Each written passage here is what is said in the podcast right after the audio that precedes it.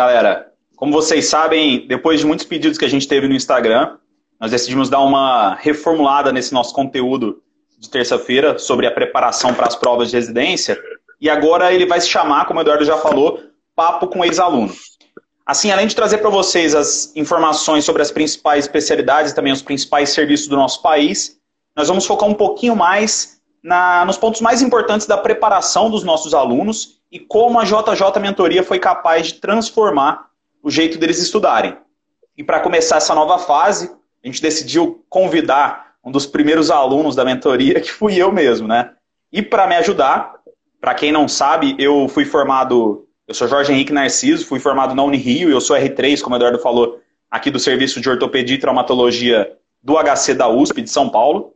Mas, logicamente, o nosso papo não é um monólogo, e até por isso eu decidi chamar outra pessoa, outro dos primeiros alunos da JJ Mentoria, que lá em 2016, 2017, começou a pensar num jeito diferente de estudar e na forma de criar um curso que pudesse ajudar outras pessoas a estudar de uma forma diferente do que acontecia com os cursos tradicionais, que foi Eduardo. E por isso, quero agradecer também a participação dele aqui comigo.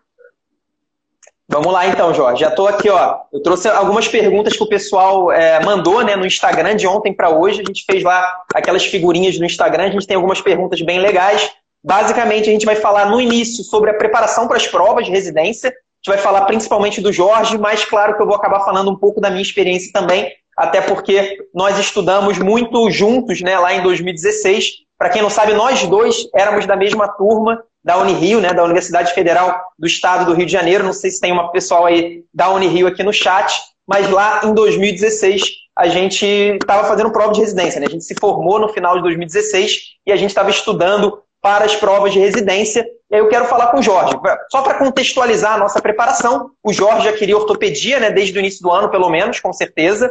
É, eu queria anestésio. É, o Jorge hoje ele é R3 de, de, de ortopedia na USP. Eu, apesar de ter passado também em anestésio na USP e nos outros lugares que eu prestei, eu acabei não seguindo a residência, mas a nossa preparação foi muito junto. Né? Na verdade, eu não fazia nenhum curso preparatório, o Jorge fazia o curso tradicional, né, um dos principais aí, tradicionais para as provas de residência médica. E a nossa história, que eu acho que muita gente já ouviu falar, né, Jorge? É que em, mais ou menos ali entre abril e maio, a gente percebeu que não estava dando muito certo. É, a gente lembra que a gente estava no internato de clínica médica, né? É, dentro lá da, da Unirio, era um internato mais puxado. A gente não estava vendo muito resultado na nossa preparação é, para a prova de residência, né? A gente estudava juntos e a gente começou a estudar um pouquinho sobre metodologia. Eu lembro, eu tenho uma opinião de qual que era o maior erro que a gente cometia, eu queria saber a sua. Na minha visão, era a gente não revisar. Era aquela coisa de você pegar material, pegar apostila, assistir aula, mas acabar não revisando nada e não lembrando de nada. Eu queria saber um pouquinho da sua visão aí sobre a preparação lá em 2016. É, o que, que você acha que foi mais importante para você? Bom, eu acho que, como você falou, também acho que a revisão foi uma das principais mudanças que a gente teve no estudo. Mas eu acho que um dos principais erros que a gente tinha era um internato um pouco mais puxado e tudo. Eu fiz um dos principais cursos preparatórios, principalmente lá no Rio, que é muito famoso, né? E eu fiz dois anos de preparação. E quando chegou no segundo ano, que a gente já estava no internato e tudo, eu estava estudando, tentando fazer como a maioria das pessoas fazia, tentando seguir o cronograma do cursinho tradicional, mas eu ficava muito frustrado porque eu via até o conteúdo, mas eu não conseguia lembrar de praticamente nada que eu tinha visto há pouco tempo. E eu acho que perceber que a revisão era algo extremamente importante foi um, um divisor de águas para poder mudar a preparação, tanto minha quanto a sua, né, naquela época. Mas eu acho que outra coisa que também foi muito importante foi a gente conseguir identificar que nem todo conteúdo caía na mesma frequência dentro da prova de residência médica. Isso foi outra coisa também que foi muito importante, porque conseguiu fazer com que a gente otimizasse o nosso estudo a gente conseguia estudar de uma forma mais rápida e mais direcionada quando a gente sabia o que caía na prova de residência médica. Eu acho que esse ponto, junto com a revisão, foi o que realmente foi mais importante para a gente poder conseguir entrar na residência médica. No caso eu, você também passou, mas acabou não entrando. É, eu acho bem interessante isso, Jorge, porque se a gente for pensar, eu lembro muito bem disso. Você pensa assim, cara, já está difícil eu seguir a preparação aqui, o cronograma que eu estou seguindo. Imagina se eu for incluir ainda uma revisão nisso tudo. Então a gente estava estudando, a gente estava correndo atrás do prejuízo, tendo o internato pesado de um lado, é, fazendo estágios também. Você provavelmente estava fazendo algum estágio na época, né? Com certeza estava trabalhando. Eu lembro que eu estava trabalhando também no hospital da PM aqui do Rio de Janeiro como estagiário. Então a gente estava com, com a semana cheia, não tinha muito tempo para seguir o cronograma. Como que a gente ia fazer a revisão além de tudo? Eu acho que a grande resposta é isso que você falou, né? É o direcionamento, é a gente entender que nem todos os assuntos têm a mesma importância né, nas provas de residência e que a única maneira de estudar e revisar é, com qualidade, com mínimo de qualidade, é você direcionando a sua atenção, direcionando a sua energia, você escolhendo onde você vai colocar mais tempo, onde você vai colocar menos tempo. Eu acho que isso, isso foi muito importante, com certeza. E, e sobre as questões? Eu acho que a gente já fazia muitas questões, mas não sei se a gente fazia com, com, né, com a proporção tão grande como hoje, inclusive, a gente recomenda para os nossos alunos. Né? Exato. Acho que o direcionamento ele veio junto com as questões também para poder tornar o estudo um pouco mais efetivo, né? A gente estudar daquela forma tradicional, pegar a apostila, ler ela toda, ver as aulas, e depois no final fazer as questões, eu acho que às vezes ficava muito maçante e eu não dava a atenção necessária para a questão. Uma coisa que eu sempre falo nas lives que a gente tem aqui, e foi você que me apresentou, né? Eu acho que a gente até, eu já sabia mais ou menos como isso funcionava, mas eu não tinha o conceito do, do princípio de Pareto, por exemplo que 20% das ações geram mais ou menos 80% das consequências. Eu acho que a partir disso a gente conseguiu perceber que realmente, poxa, não é todo assunto que cai na prova de residência médica e até mesmo alguns assuntos caem muito mais do que outros. E aí a gente começou a fazer, eu acho que foi outra pilar da mentoria que a gente conseguiu implementar lá naquela época, que era o estudo ativo. A gente começava a estudar o material já sabendo o que, que era mais frequente, o que caía mais na prova de residência médica. Eu acho que essa foi uma arma extremamente importante para a gente conseguir direcionar e aí sim utilizar as questões de uma forma mais, é, acho que realmente mais específica, mais direcionada para a prova. Outra coisa que a gente já sabia, mas não tinha o conceito, depois que a gente foi estudar metodologia e tudo, a gente viu em relação ao efeito teste das questões, realmente não tem muito segredo. Se você vai chegar lá no final do ano e a prova de residência médica, praticamente, na maior, na maior parte das vezes, é uma prova escrita em que você tem que fazer questões, o efeito teste, que é, querendo ou não, fazer questões cada vez mais, mais direcionadas, vai fazer com que no final do ano você só repita aquilo que você fez ao longo do tempo. E eu acho que fazer questões também era uma arma muito boa que a gente utilizava para poder fazer revisão. Porque você revisar um conteúdo teórico, já tendo todo o outro conteúdo, na época eu trabalhava na FERJ, né, na Federação do Rio, eu trabalhava no Andaraí, fazia emergência lá, e a gente ainda fazia faculdade ainda tinha o cursinho preparatório. Então era meio maçante. Eu acho que utilizar as questões para fazer a revisão foi algo que foi bem importante, porque a gente conseguia de uma forma rápida dar aquela elucidada no, no, no tema, saber o que, que a gente estava errando mais, e aí sim separava um tempinho específico ali para tentar revisar, teoricamente, alguma coisa que eu estava errando bastante. Acho que, junto com a parte do efeito teste, de chegar lá no final do ano e só repetir o que eu fiz ao longo do tempo, me ajudou muito, principalmente na parte da revisão.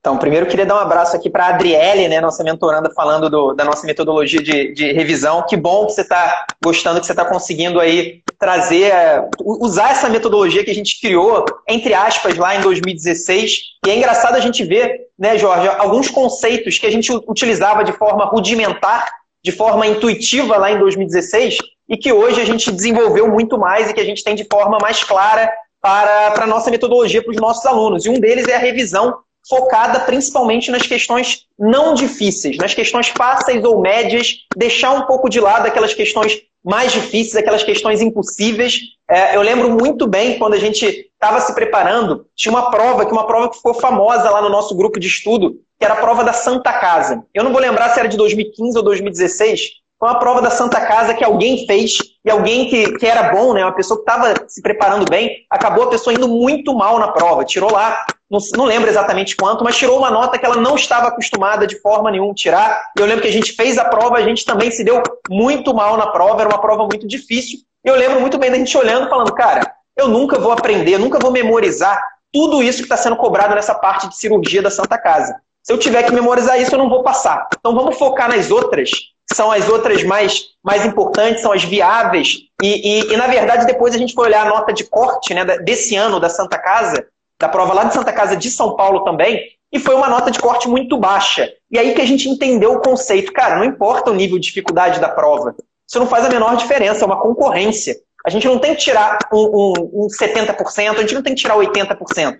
A gente tem que ser os primeiros colocados. Se tem uma questão que é muito difícil, é impossível para todo mundo, não vai fazer diferença. Então, acho que esse é mais um conceito que a gente já usava lá e que hoje a gente tornou isso mais claro, né? Hoje os nossos alunos fazem questão na plataforma e tá lá o nível de dificuldade da questão. É, na, na, nossa época era mais na unha, né? Era mais ali no bom senso, ó, será que essa questão é uma questão muito difícil ou uma questão que a gente é que a gente tem obrigação de acertar? Então, muitas vezes esse esse bom senso que a gente utilizava lá, a gente simplesmente transformou num processo agora aqui na nossa preparação. Agora, outra dúvida que eu tenho sobre a preparação, que eu sei que muita gente tem, né? Você fazia faculdade no Rio de Janeiro, você é de Minas Gerais, né, uma cidade ali mais próxima a São Paulo, né, Guaxupé, mas você, você fez faculdade no Rio de Janeiro e eu sei que você fez prova de residência para alguns lugares do Rio e para alguns lugares em São Paulo. Se eu não me engano, foram dois lugares no Rio e dois lugares é, em São Paulo. Você acabou passando para a USP, que, se não for a, a mais concorrida, a mais procurada do Brasil, com certeza é uma das mais concorridas e uma das mais procuradas.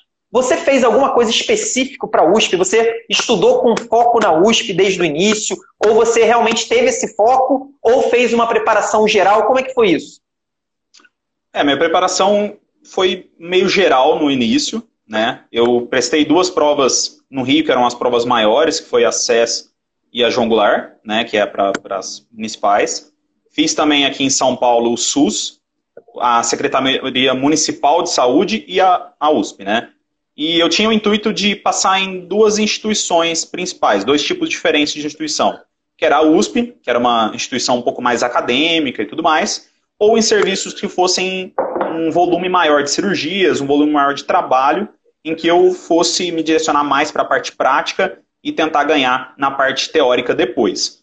Eu acabei passando aqui, era a minha primeira opção, e eu vim para cá. A preparação ela não mudou muito em relação à prova da USP no começo da minha da, da, da, nossa jornada, né? Eu até hoje eu comento bastante com o pessoal, a gente sempre fala, né, que a preparação e você direcionar a sua preparação totalmente para uma prova só é algo um pouco complicado, porque você acaba limitando um pouco a sua visão geral e eu acho que fica um pouco enviesado, porque tem algumas instituições que elas acabam cobrando coisas muito específicas. E se você se focar totalmente naquilo, muitas vezes você pode deixar de estudar coisas que são importantes para provas um pouco mais gerais. A gente sabe que a prova da USP é bem diferente das outras provas que a gente fez. A prova da SES, da João Goulart, do SUS e do, da Secretaria Municipal aqui de São Paulo, elas seguem um, um padrão que é o padrão, acho que, da maior parte das provas aqui no Brasil. Uma prova só de uma fase, teórica, 100 ou 50 questões, em que são cobradas coisas mais genéricas e constantemente aqueles temas acabam se repetindo.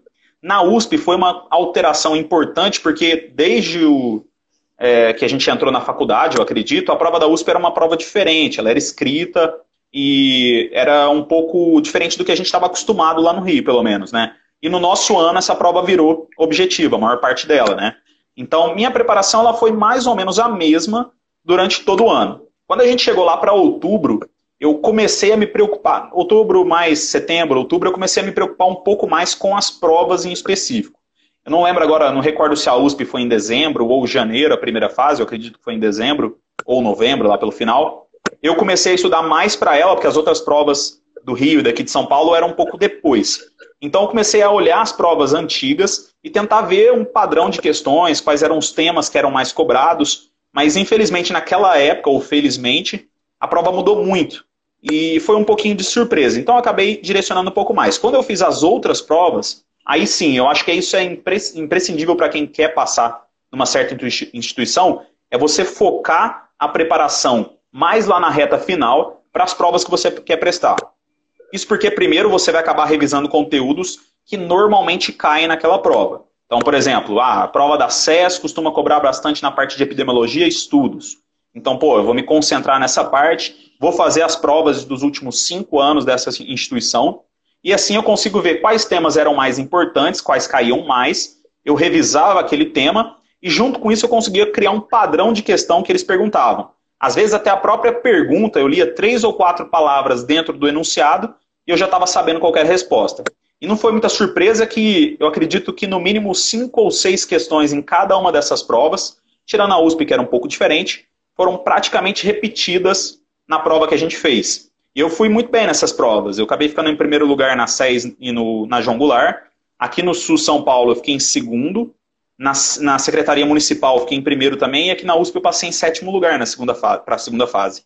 Então eu acho que foi algo que deu certo. Foi um pouquinho assim, meio que, como você falou, empírico. Mas hoje a gente consegue ver que esse direcionamento ele é muito importante, mas ele tem um time para ser feito. Se você se concentrar muito nisso no começo do ano, às vezes seu, a sua preparação ao longo de todo o ano acaba sendo um pouquinho enviesada. Então achei que foi imprescindível que a gente deu essa focada, e eu lembro que a gente sentou durante uns tempos para poder estudar um pouquinho mais para a prova aqui da primeira fase. A segunda a gente sentou também e fez mais ou menos a mesma coisa, até porque era um pouquinho difícil de saber o que, que ia cair. A gente não fez nenhum curso preparatório para a parte prática, mas foi importante, eu acho, saber que as provas têm um direcionamento, principalmente não só para o tema que ela pergunta, mas principalmente da forma que ela pergunta. É, eu concordo muito com, com o que você falou sobre a preparação na reta final, a gente focar naquela prova, né? Mas, assim, a gente pode até ver o seu padrão de resultados e o meu padrão também foi, foi bem parecido. É aquela coisa que a gente costuma dizer. Quem está preparado para ir bem numa prova, normalmente a pessoa vai bem em todas ou em quase todas. Então, até usando aquele princípio de Pareto, né, qual é o princípio 80-20, eu diria que o 80 é a preparação geral. A preparação específica é o 20, é aquele lapidamento, é aquela reta final, você olhar para as peculiaridades. Eu, eu, eu costumo, é, eu, eu, vejo hoje algumas pessoas querendo aquele atalho, aquele famoso atalho, né? Não estudei para a prova de residência, mas está tranquilo, eu vou focar só em uma prova porque é mais rápido. Como se isso fosse possível, né? A pessoa realmente se tornar um, um doutor só na prova da USP. Aí o cara vai lá, vai muito bem na prova da USP, chega na prova da Unicamp e não vai bem. Ou então, não, eu sou o doutor das provas do sul do Brasil. Eu só, eu só vou bem nas provas do sul. Se eu fizer uma prova do Nordeste, eu não vou bem. Hoje existem algumas pessoas que têm um pouco dessa, dessa ideia, e claro, é uma coisa que, que a gente não concorda, a gente concorda exatamente no que o Jorge falou. A sua preparação ela tem que ser geral, na maior parte do tempo, por 80%, é isso que vai te dar a base, é isso que vai fazer você se dar bem em qualquer prova de residência, inclusive prova do Revalida, né? que não é uma prova de residência. Mas se você está preparado para se dar bem na USP, como o Jorge estava, como eu estive também em 2016, com certeza, se a gente pegasse a prova do Revalida, a gente se daria muito bem na prova, não tem dúvida nenhuma. Inclusive, não sei se você lembra, Jorge, eu agora não tenho certeza se você fez, mas eu fiz a prova do Crenesp, lá do Conselho de São Paulo. É, foi uma prova que, que eu fui muito bem eu acredito que você tem ido também muito bem, porque já tava, você já estava preparado. E, e eu tenho até uma história que eu, ao contrário do Jorge, que é, de, que é do interior de Minas, mais perto de São Paulo, e que já queria ir para São Paulo desde o início, eu não pretendi ir para São Paulo, né? Eu queria fazer anestésio no Rio, eu queria passar lá em cima na sede do Rio de Janeiro para poder escolher o Hospital do Serviço Hospital da Lagoa, que eram as minhas duas opções, e tinha o INCA também, que corria por fora. Eu só fui fazer a prova da USP e a prova do Einstein, que foram as duas que eu fiz lá em São Paulo e passei, porque eu comecei a fazer os simulados, né, as provas na íntegra, e eu vi que eu estava com nota suficiente para passar.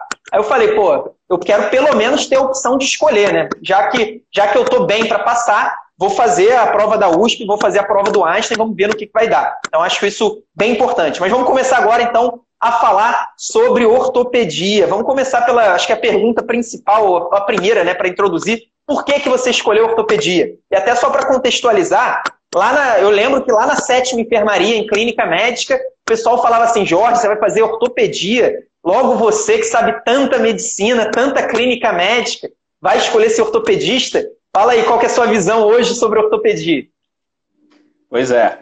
Bom, eu comecei, eu entrei na faculdade pensando em fazer infectologia, né? Durante o percurso aí, eu pensei em fazer neuro ou clínica médica. Mas nos, nos, últimos anos eu comecei a perceber, e eu não sei se você lembra, mas ortopedia não era alguma foi uma, uma especialidade forte lá no nosso hospital, né, no Gafre. Então eu comecei a perceber que ortopedia, e muito enviesado também porque os meninos que moravam comigo aí no Rio faziam ortopedia, principalmente um deles, que é o Alceu, e eu comecei a ver que ortopedia conseguia aliar duas coisas que eu achava muito boas. Que era você ter uma especialidade cirúrgica e clínica, porque eu gostava muito de fazer procedimento. Então era algo que eu achava interessante.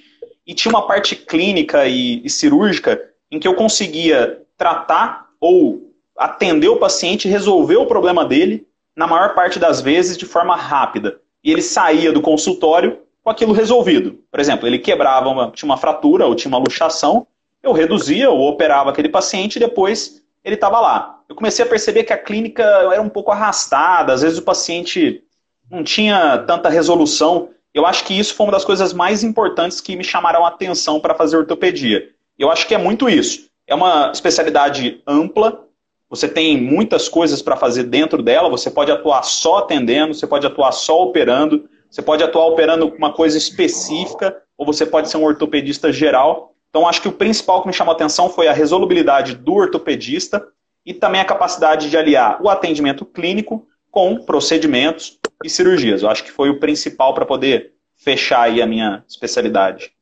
Entendi. Realmente é uma especialidade bem prática, né? E até pegando esse gancho, é, o pessoal às vezes tem uma ideia de que os, os grandes hospitais universitários, como é, claro, a USP, é, ele é um lugar onde você tem muito, muita coisa acadêmica, né, muito estudo, muita pesquisa, e que nem sempre você consegue colocar tanto a mão na massa, operar, pegar a mão da especialidade. O que, que você acha? Você, você, concorda com essa visão? Pelo menos no caso específico da USP, como é que você sentiu isso ao chegar lá no HC? É, aqui a, a residência de ortopedia tem três anos, né, como a maior parte dos programas, e no R1 a gente tem uma carga de trabalho que é muito grande. Então, não é uma especialidade, por exemplo, para quem quer uma residência mais moleza e tudo mais. Você realmente trabalha bastante no primeiro ano. Mas quando a gente entra na ortopedia, ortopedia, cara, é, uma, é um outro mundo. Para quem nunca teve contato, é uma especialidade totalmente diferente. Não é igual você fazer clínica médica ou neurologia que você tem um pouco de contato ali durante a formação. É muito diferente. Então eu acho que o ortopedista ou a residência de ortopedia é uma das que mais se estuda. Então você tem que estudar muito para poder aprender, porque é praticamente uma nova faculdade. E no R1 aqui a gente tem um trabalho burocrático muito grande. Você, como R1, é principalmente o cara que toca o instituto. Então você que vê os pacientes, a maioria deles, é você que faz toda a parte burocrática, entra nas cirurgias, mas faz a parte de papel e tudo mais. Então no R1 realmente você não tem uma capacidade tão grande de poder operar, tá? Existem cirurgias que a gente diz que é a cirurgia do R1, por exemplo, fazer um fixador externo, essas coisas, acaba sendo uma cirurgia de R1.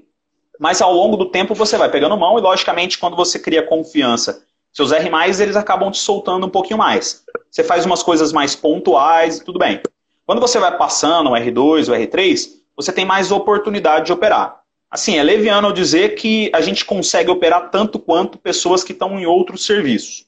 Eu acho que os serviços maiores, eu diria assim, maiores como serviços de hospitais que são públicos e não tem uma parte acadêmica tão grande como aqui na USP, realmente as pessoas conseguem operar mais do que a gente. Mas eu acho que principalmente dentro de ortopedia, as pessoas operarem mais não necessariamente quer dizer que elas saibam operar mais do que a gente. Elas às vezes têm um pouco mais de mão para algumas coisas, mas não necessariamente elas sabem o que, que elas estão fazendo ou por que elas estão fazendo. É lógico que existem pessoas diferenciadas, existem é, serviços que acabam dando um pouco mais de atenção para o residente, mas eu acho que a parte acadêmica daqui é muito bem feita e quando você tem a oportunidade de operar, você faz as coisas sabendo o que você tem que fazer. Isso é muito diferente, por exemplo, de você pegar uma cirurgia, às vezes sozinho em outros hospitais, e tentar resolver ela. Provavelmente você vai resolver, vai conseguir fazer, mas não necessariamente você fez o que devia ser feito ou o que era melhor para o paciente. Então, acho que o principal é você tentar aliar as duas coisas. A mão você consegue pegar ao longo do tempo, mas a base teórica, eu acho que dentro da ortopedia, principalmente, é muito importante para que você consiga fazer uma especialidade bem feita. Boa, eu concordo com você. Eu acho que não é nem só em ortopedia que tem esse serviço que o cara pega muita mão, mas só mão mesmo, né? Não pega muita, muita, muita coisa, né? Mas eu vi uma pergunta interessante, eu perdi a pessoa, eu acho que o nome era Suzana, mas eu vi, acabou de passar sobre mulheres na ortopedia. Uma pergunta que eu não estava nem preparado para fazer. Eu imagino que seja, com certeza, você já me falou, predominantemente masculino, mas como que é isso hoje em dia? É, mudou bastante ao longo do tempo, né? O mercado de ortopedia sempre foi dominado por homem, e até hoje em dia a maior parte das pessoas que faz são homens. Mas na minha turma, por exemplo, tem duas mulheres, que fazem. E eu acho que nas turmas mais recentes agora tem aumentado cada vez mais o número de mulheres que fazem ortopedia. Inclusive, aqui foi um dos primeiros lugares a ter mulheres dentro da ortopedia também. Então, antigamente existia, e hoje até existe um pouco a parte de um certo preconceito, porque ortopedia sempre é muito relacionada a fazer força, a pessoa que é um pouco mais, mais ríspida e tal. Isso não bate tanto com a maior parte das mulheres. Mas eu acho que isso não funciona muito bem. Se você mostrar trabalho, como as meninas aqui, por exemplo, mostram, muitas vezes a pessoa acaba aprendendo a conviver com isso, e eu acho que hoje é muito melhor do que eu acho que era há 10, 15 anos atrás. Então, se você quer fazer, eu não vejo problema nenhum. Lógico, você tem que estar preparado, às vezes, para poder enfrentar uma situação ou outra, que até eu, às vezes, enfrento com pessoas que são mais velhas, ou aquilo que você. Pessoas estão acostumadas a trabalhar de uma forma diferente. as coisas estão mudando, mas hoje em dia eu diria que não faz problema, não tem problema nenhum ser mulher e fazer ortopedia. Logicamente, existem pessoas um pouco mais é, arcaicas, assim, mas hoje em dia, principalmente o serviço daqui, é bem aperto para o pessoal, ah, para as mulheres fazerem ortopedia. É, e imagino que isso vai ser uma tendência cada vez mais, maior, né? Porque a, cada vez a gente tem uma proporção maior de mulheres na graduação de medicina. Exato. Então as mulheres vão entrar, já entraram em cirurgia, né? Cirurgia também era uma especialidade muito fechada no universo masculino, outras especialidades, então, subcirúrgicas, urologia, por exemplo, muito fechadas também, mas a gente já tem visto e tomara cada vez mais mulheres aí entrando também é, na ortopedia. E sobre carga horária, Jorge, eu sei que ortopedia tem uma fama aí de que trabalha muito na residência, não só na residência, né? Mas e aí, isso realmente bate com a realidade da USP? Como é que é isso? É, então, eu antes de entrar aqui, eu achei até que era um pouco menos de trabalho. Era mais acadêmico e menos trabalho. No R1, a gente trabalha bastante. Então, assim, existem é, estágios no R1. Aqui o, o serviço ele é dividido por estágios e você passa em alguns estágios. Tem estágios que eles são um pouco mais, mais é, complicados em relação à carga horária, principalmente os estágios de cirurgia, de enfermaria, porque às vezes a gente tem muito paciente, tem muita coisa para fazer, então, muitas vezes você acaba ultrapassando aquele mínimo, de, aquele máximo de horas que você poderia fazer. Mas se você gosta do, do, de fazer aquilo, acaba virando uh, meio que um hobby você faz tranquilamente. Mas realmente, no R1 a carga horária é bem puxada. No R2, ela melhora um pouco, mas não melhora tanto. Até porque além de você ser R2, você tem que também tomar conta do pessoal que é R1 e fazer outras partes burocráticas que também são feitas principalmente nos grupos que a gente tem aqui. Fora o grupo do trauma, que é um grupo mais geral, e o grupo da mão, que é um grupo que opera bastante aqui também, os outros grupos de joelho, ombro, quadril, quem toma conta deles é o R2. Então você tem as enfermarias para passar, e aí esses estágios são um pouquinho mais puxados do que os outros. Já no R3 a carga horária é bem melhor. Eles acabam tendo uma diferenciação por conta da prova de título no final do ano. Então, o R3 ele tem uma responsabilidade um pouco menor em relação à carga de trabalho, mas ele acaba sendo o cara mais especializado dentro do plantão, por exemplo, para tomar as condutas, junto com o chefe que está de plantão.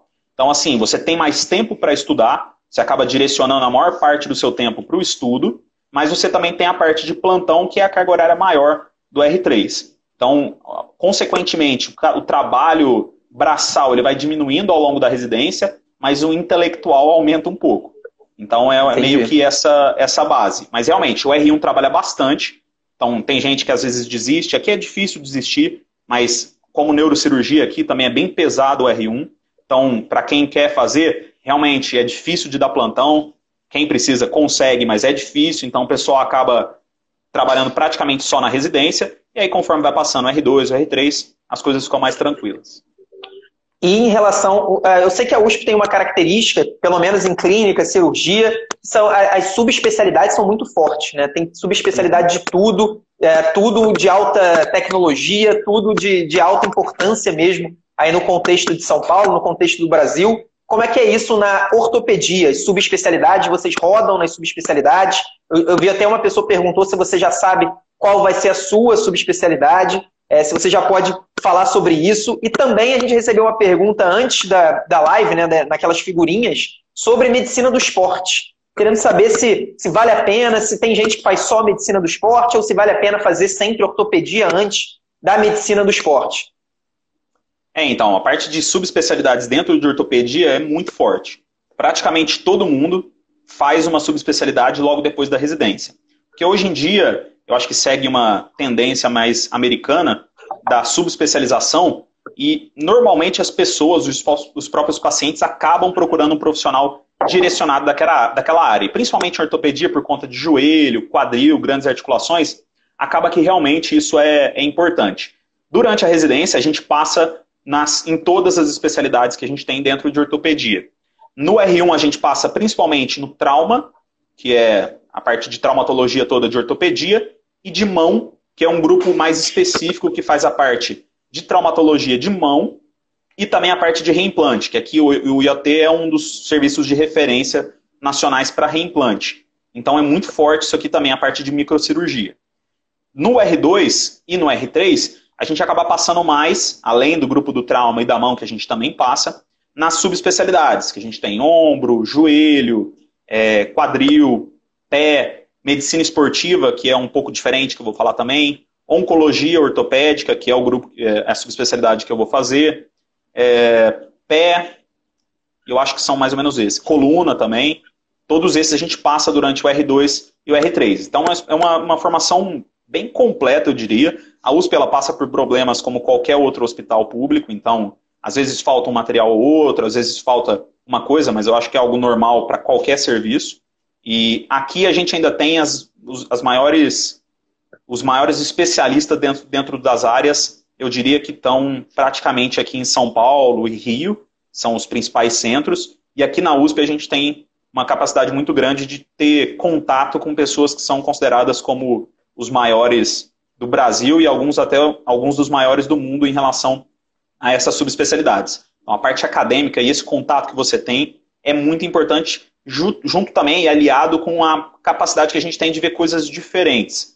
A gente tem materiais diferenciados por conta do serviço ou do volume do serviço, então tem coisas que você vê aqui que realmente você não vai conseguir ver fora. Então é uma, eu diria que é uma, uma especialização, uma residência bem interessante para quem tem essa visão mais geral de ortopedia. E a medicina esportiva? Já tem, ó, o Thiago ah, é mandou verdade. mais uma aqui também. Fala aí. Exato. A medicina esportiva, ela tem residência aqui na USP, é uma das poucas residências que a gente tem no Brasil, e ela é uma medicina esportiva diferenciada, né? Ela é uma, uma especialidade clínica. Existe a residência de medicina esportiva. Dentro da ortopedia, a gente tem a subespecialização de medicina esportiva, que é o pessoal que acaba fazendo ortopedia e quer trabalhar com atleta principalmente atleta, né? E aí sim a gente tem uma, um direcionamento um pouco maior para cirurgia de joelho, cotovelo, é, um pouco de quadril, um pouco de pé. Então é uma especialização um pouquinho mais cirúrgica dentro da medicina esportiva. Se a pessoa gosta, por exemplo, de preparação, a parte de avaliação cardiovascular de atleta, essas coisas, é mais interessante que ele procure a especialização clínica.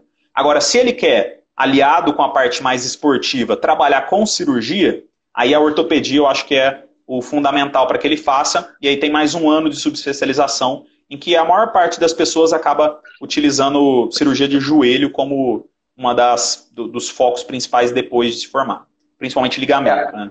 Então a parte de lesões, é, a parte de trauma esportivo é, fica dentro da ortopedia. A parte mais clínica do atleta, você realmente cuidar do atleta como um todo, parte cardiovascular, isso seria uma, uma residência à parte, e aí sim é a residência mesmo de medicina esportiva.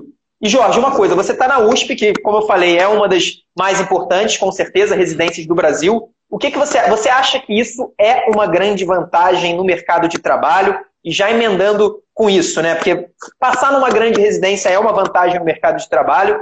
E emendando com isso, como você acha é, que uma pessoa que não tem uma parte acadêmica boa, que você falou que a parte teórica, às vezes o cara tá, tá só com a mão, né? Usando a mão, mão, mão, não, o cara não aprendeu muita coisa, a gente sabe que, infelizmente, isso é mais comum do que a gente gostaria no Brasil. Como que ele poderia correr atrás de uma dessas informações, dessa formação que ficou aí na, na residência?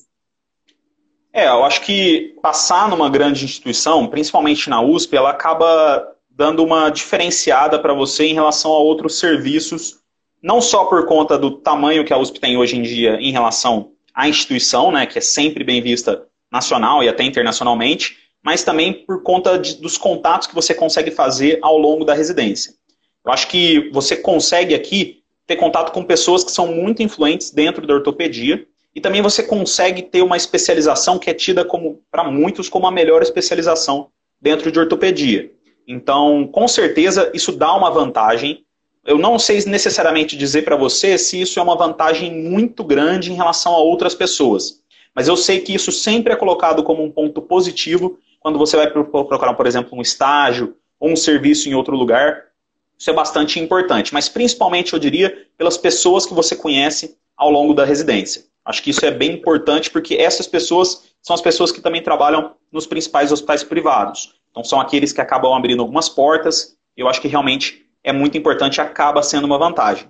Mas não quer dizer que pessoas que são formadas em outras instituições, não necessariamente acadêmicas, mas eu digo, por exemplo, as especialidades mais públicas da Secretaria Municipal, da SES aqui do, do, de São Paulo, elas podem ter essa capacidade, até porque estudar é aquilo que a gente sempre disse, né? Se você tem um material, que são os livros base, os livros texto, você consegue ter uma boa formação se você quiser.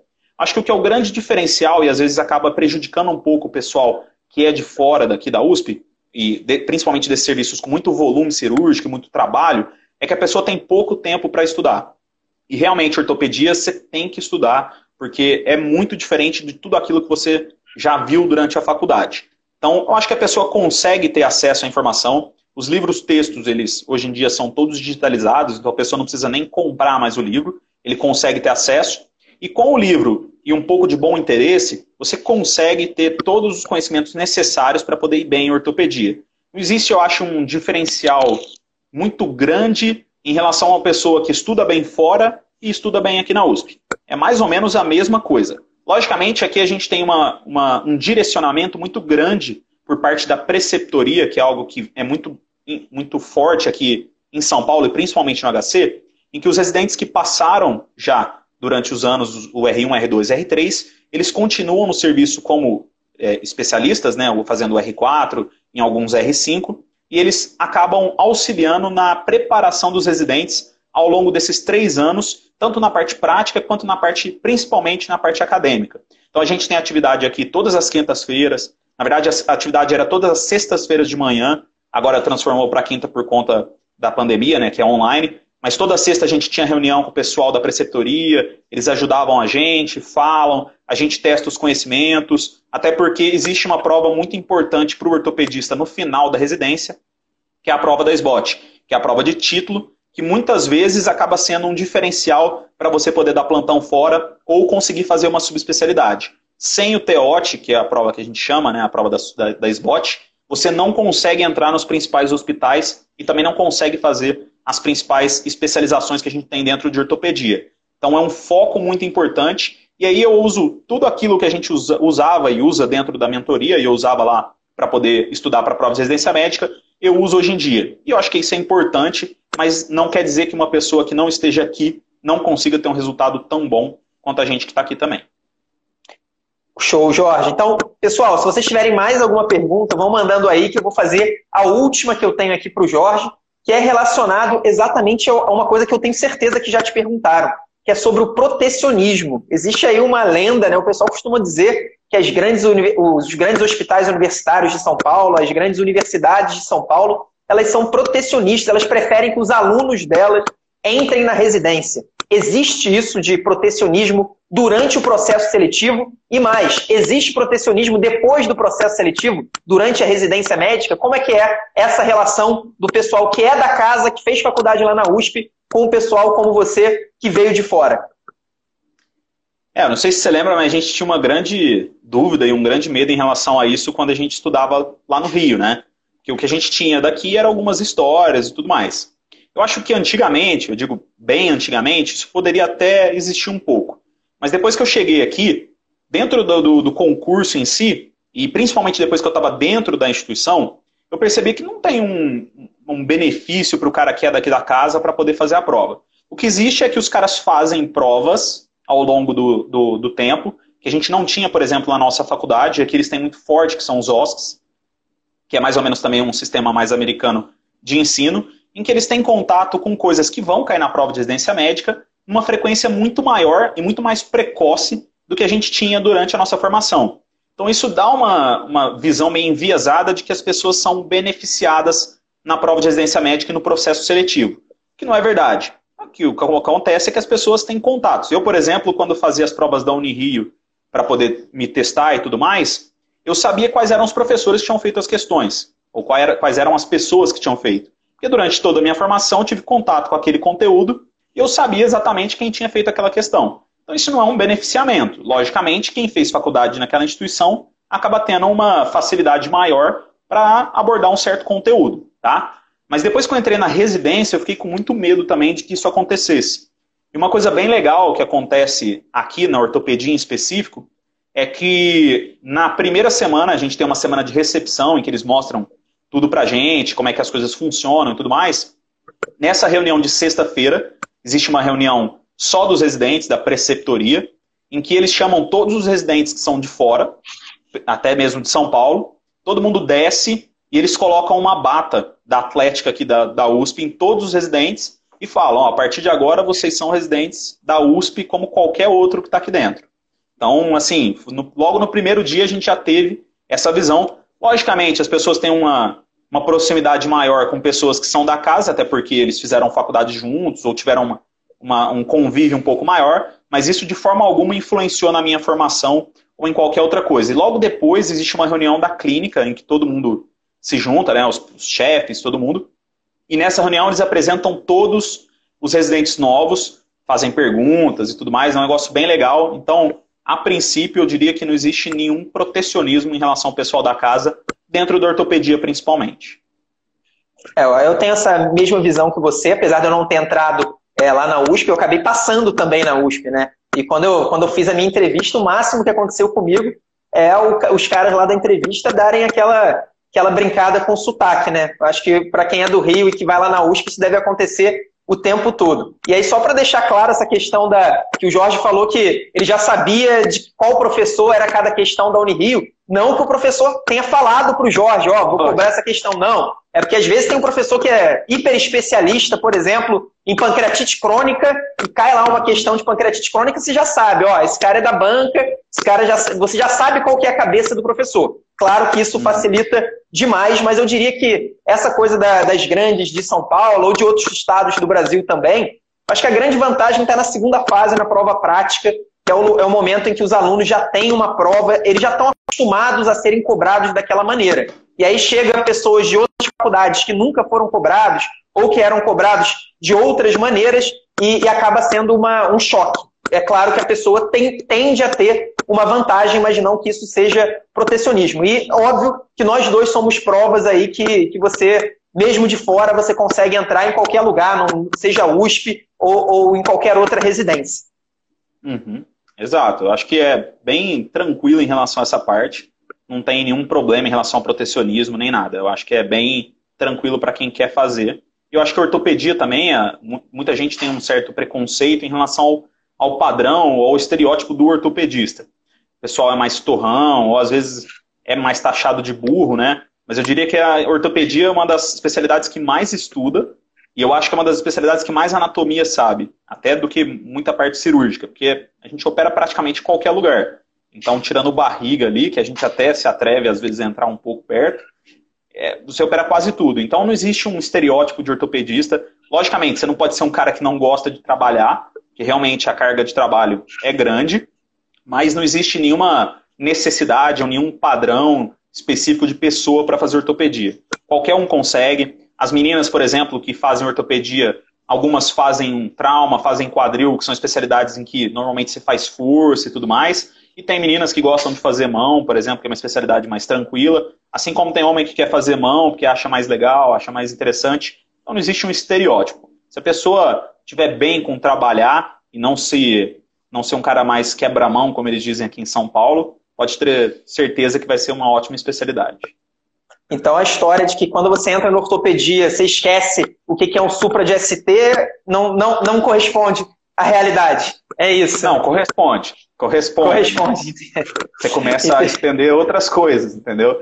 Entendi. Mas mudou um pouco. Eu, por exemplo, agora, durante a pandemia, todos, praticamente todos os residentes da ortopedia, todos os R1, todos os R2, que não tinham nenhuma comorbidade nem mais, foram deslocados para atendimento em períodos diferentes dos pacientes com coronavírus, que o HC aqui foi uma, uma referência para o país todo quase, mas principalmente para o estado de São Paulo. Então a gente foi deslocado, eu estou lá agora, por exemplo, para atendimento, e agora a partir da semana que vem, todos os residentes de especialidades cirúrgicas que não atuam diretamente lá no ICHC, eles vão ser liberados para voltar às atividades normais, não que as atividades todas vão voltar, mas eles vão ser dispensados do atendimento.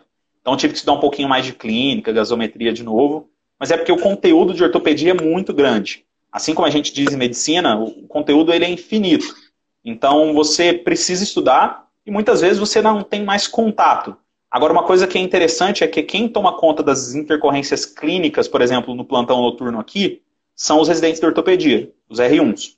Então, assim, durante o R1 você até tem contato com clínica ainda e tudo mais, mas conforme o tempo vai passando, você acaba ficando um pouco mais especializado. Assim como um clínico, por exemplo, não é. consegue passar uma haste, o ortopedista também não vai tratar um infarto, né? Não ser a pessoa mais recomendada. Com certeza. E aí, Jorge, para finalizar, última pergunta. Cara, para quem está na dúvida, quem está pensando em ortopedia, ou quem estava assistindo agora essa live, ou vai assistir depois, e começou a pensar em ortopedia agora, qual dica que você daria para a pessoa é, ver se é isso para ela, se é isso mesmo que, que ela quer, vai fazer? Tem alguma maneira da pessoa ter uma ideia antes de entrar? É, eu acho que ortopedia, a escolha da especialidade em si, é algo que é muito. É, depende muito da pessoa, né? A preparação para a prova de residência médica, mesmo para quem não tem uma especialidade definida ainda, ela é mais ou menos a mesma, porque a prova ela é a mesma. Então, se você não sabe a especialidade que você quer até lá perto da prova, não precisa mudar a sua preparação para isso. Você não vai tirar mais ou menos se for necessário, você precisa fazer uma prova que é igual para todo mundo, então a sua preparação vai ser a mesma. Mas principalmente para ortopedia, que é uma especialidade que a gente tem pouco contato durante a formação, eu acho que é importante que você converse com pessoas que fazem ortopedia e também visite algum serviço para poder ver como é que é a, a, a, rotina das cirurgias, se você gosta de centro cirúrgico, se você não gosta, como é que é mais ou menos o seu padrão de atendimento de pacientes, se você gosta daquele paciente mais crônico, de ficar elucubrando lá diagnósticos diferenciais, se você é um cara mais direto, que gosta de resolubilidade. Isso é importante dentro da ortopedia. É lógico que a gente tem toda a parte de investigação clínica, que é uma coisa que eu acho interessante dentro da oncologia ortopédica, e até muito por isso que eu vou fazer essa subespecialização, mas você tem que gostar de fazer procedimentos, porque isso faz parte dentro da ortopedia. Tem muita gente que é ortopedista e não opera, isso tem também. Então não é necessário que você opere, mas acaba sendo uma vantagem dentro da ortopedia que você consiga fazer procedimento cirúrgico. Então isso é importante. Se você gosta de centro cirúrgico, gosta de resolubilidade, não tem problema em trabalhar, eu acho que ortopedia é uma ótima especialidade.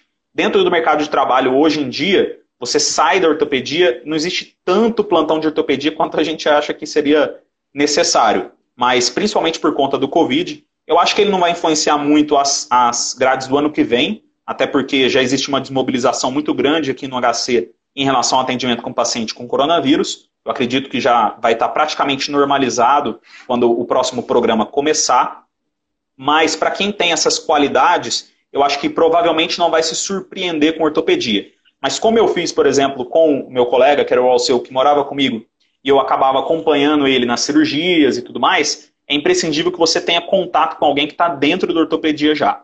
Que isso é importante para você ter uma ideia de como é o dia a dia do ortopedista que é diferente do, do dia a dia do clínico, por exemplo. Então, é, eu acho que o principal é isso: você visitar um serviço para ter uma ideia de como ele é e, principalmente, conversar com pessoas que fizeram ou estão fazendo essa especialidade. Eu acho que é isso, pessoal. Muito obrigado aí pela, pela entrevista, Jorge. Muito obrigado pela participação de todo mundo. Toda semana, toda semana não, mas quando der, a gente vai ter terça-feira às 9 horas da noite, um papo com um ex-aluno nosso. Então, se você é nosso ex-aluno e está fazendo uma residência aí, entre em contato com a gente, manda um direct que a gente vai adorar ter uma conversa com você, saber um pouquinho da sua experiência, tanto na preparação quanto na residência. Um abraço, pessoal, uma ótima noite. Valeu, Jorge. Valeu, galera. Valeu, Eduardo. Um abraço. Até mais.